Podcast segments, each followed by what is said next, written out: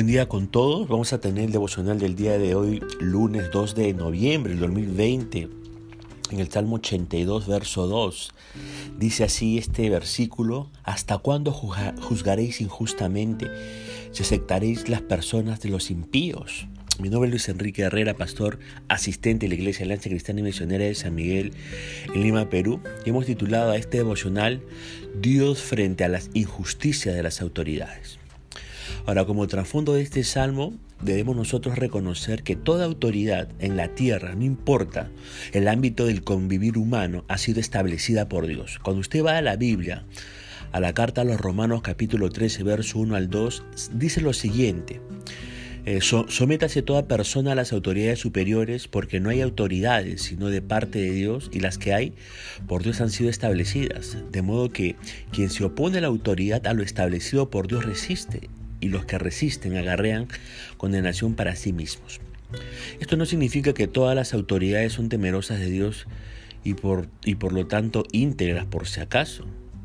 Por eso es que, como usted sabe, muchos presidentes son corruptos hasta la médula. Al menos en el Perú casi todos los presidentes, con la honrosa excepción de don Fernando de Terry, han sido corruptos. Muchos jueces se venden al mejor postor Muchos gobernadores velan por la causa de los poderosos en desmedro de los pobres de esa nación o de ese país. Autoridades así seguramente pensarán que van a salir bien librados de sus fechorías, pero se equivocan. Existe alguien que está atento a cada injusticia que cometen las autoridades. Y ese alguien es el Dios de la Biblia. Y justamente el Salmo 82 nos muestra cuál es su reacción ante la injusticia de los que están en autoridad. Y lo primero que notamos en el Salmo es al Supremo Juez tomando su estrado para juzgar. El verso 1 va a decir, Dios está en la reunión de los dioses, en medio de los dioses juzga. Aquí tenemos al Supremo Juez, Dios con D mayúscula, presidiendo la reunión de los dioses con D minúscula. La pregunta es, ¿quiénes son estos dioses con D minúscula? Bueno, no se refiere a los miembros de una moderna secta religiosa quienes piensan que son dioses y que algún día van a gobernar muchos mundos distantes. Para saberlos, debemos tomar en cuenta que la palabra dioses en este salmo es la traducción de la palabra hebrea Elohim, que es la forma plural de la palabra hebrea El, que literalmente significa poderoso. Los dioses de quienes nos habla este versículo se refiere entonces a los poderosos de la tierra. Los poderosos de la tierra son todos aquellos que ocupan una posición de autoridad. Llámense presidentes de los países de la tierra o reyes de los países de la tierra o jueces o diputados o congresistas o gobernadores, etc. Todos aquellos que han sido establecidos por Dios en una posición de autoridad son esos dioses con D minúscula. Y estas personas están de frente ante el Supremo Juez, quien ha tomado su estrado para juzgar. Es el momento de evaluar las obras de los poderosos y de emitir su veredicto en base a esas obras. Pero en segundo lugar notamos al Supremo Juez evaluando la obra de los poderosos. Fíjese lo que dice el verso 2 al 5 de este Salmo 82. ¿Hasta cuándo juzgaréis injustamente? ¿Recetaréis las personas de los impíos? Defended al débil y al huérfano Haced justicia al afligido y al menesteroso. Librad al afligido y al necesitado. Libradlo de la mano de los impíos. No saben, no entienden, andan en tinieblas, tiemblan todos los cimientos de la tierra. Mire, el resultado de la evaluación de las obras de los poderosos por parte del Supremo Juez es totalmente negativo. Los poderosos de la tierra eran injustos, habían juzgado injustamente, y esto inevitablemente me hace pensar en el sistema judicial de la mayoría de los países del mundo.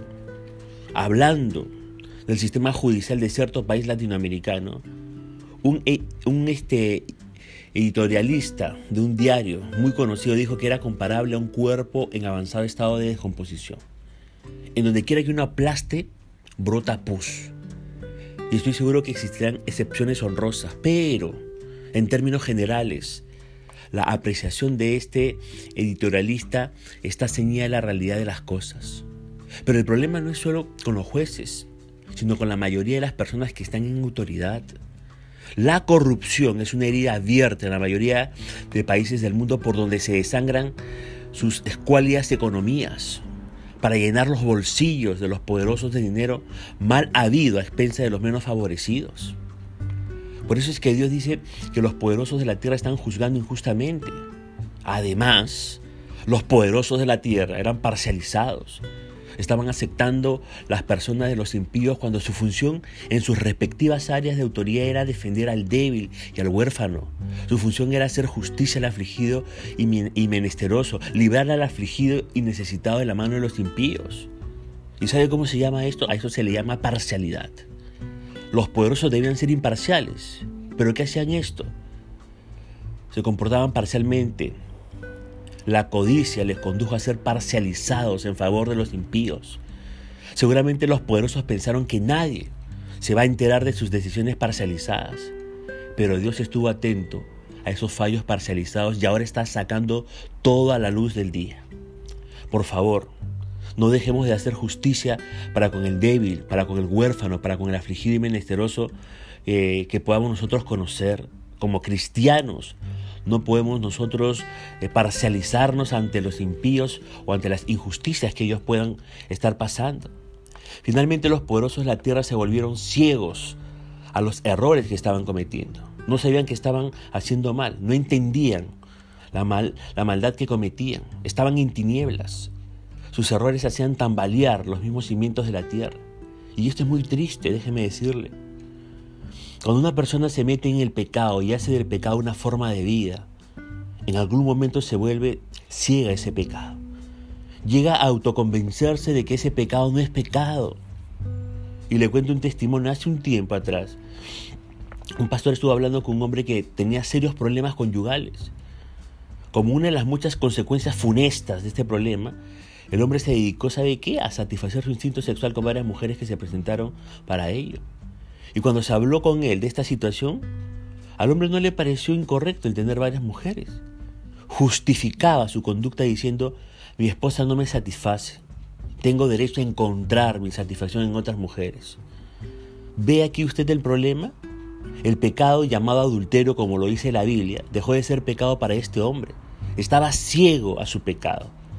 Y así eran los poderosos. Habían transitado tanto por el sendero de la injusticia, de la parcialidad, que con la frente muy en alto podían afirmar, yo no estoy haciendo nada malo. Estaban ciegos a su grave mal y eso hacía temblar los cimientos de la tierra. Ahora, aunque no seamos nosotros poderosos, cuidémonos de practicar el pecado, porque llegará un momento cuando nuestra conciencia estará tan encallecida que nos volveremos ciegos a ese pecado. En tercer lugar, el Salmo en el Salmo encontramos al Supremo Juez dictaminando sentencia contra los poderosos de la tierra. El verso 6 y 7 dice, yo dije, vosotros sois dioses y todos vosotros hijos del Altísimo, pero como hombres moriréis y como cualquiera de los príncipes caeréis. Las obras malignas de los poderosos demandan una sanción severa de parte del Supremo Juez. Le dice que aunque son poderosos y creados por Dios para asuntos loables, sus obras perversas, su injusticia, su parcialidad, su empecinamiento en el pecado les hace acreedores a morir como cualquier otro hombre, a caer de su posición de autoridad como cuando cae un príncipe. Este es el veredicto del Supremo Juez. Con Dios, déjeme decirle, no se puede jugar, porque Dios es celoso de su santidad y el pecado atenta contra su santidad. El pecado conduce a una eterna separación entre Dios y el hombre pecador que rehúsa la salvación que Dios está ofreciendo en Cristo Jesús. Pero el pecado también afecta a la comunión del creyente con Dios y en consecuencia Dios lo disciplina con severidad. Si usted ha sido puesto en una posición de autoridad, no ha sido porque usted es mejor que otros o porque usted lo merece. Ha sido puesto porque Dios en su soberanía le ha puesto en esa posición. Y Dios espera de usted que haga justicia. Dios espera que usted que sea Dios espera que usted sea imparcial. Dios espera de usted que no practique el pecado. Porque si lo hace, Dios se lo premiará y posiblemente le pondrá en posiciones de mayor autoridad.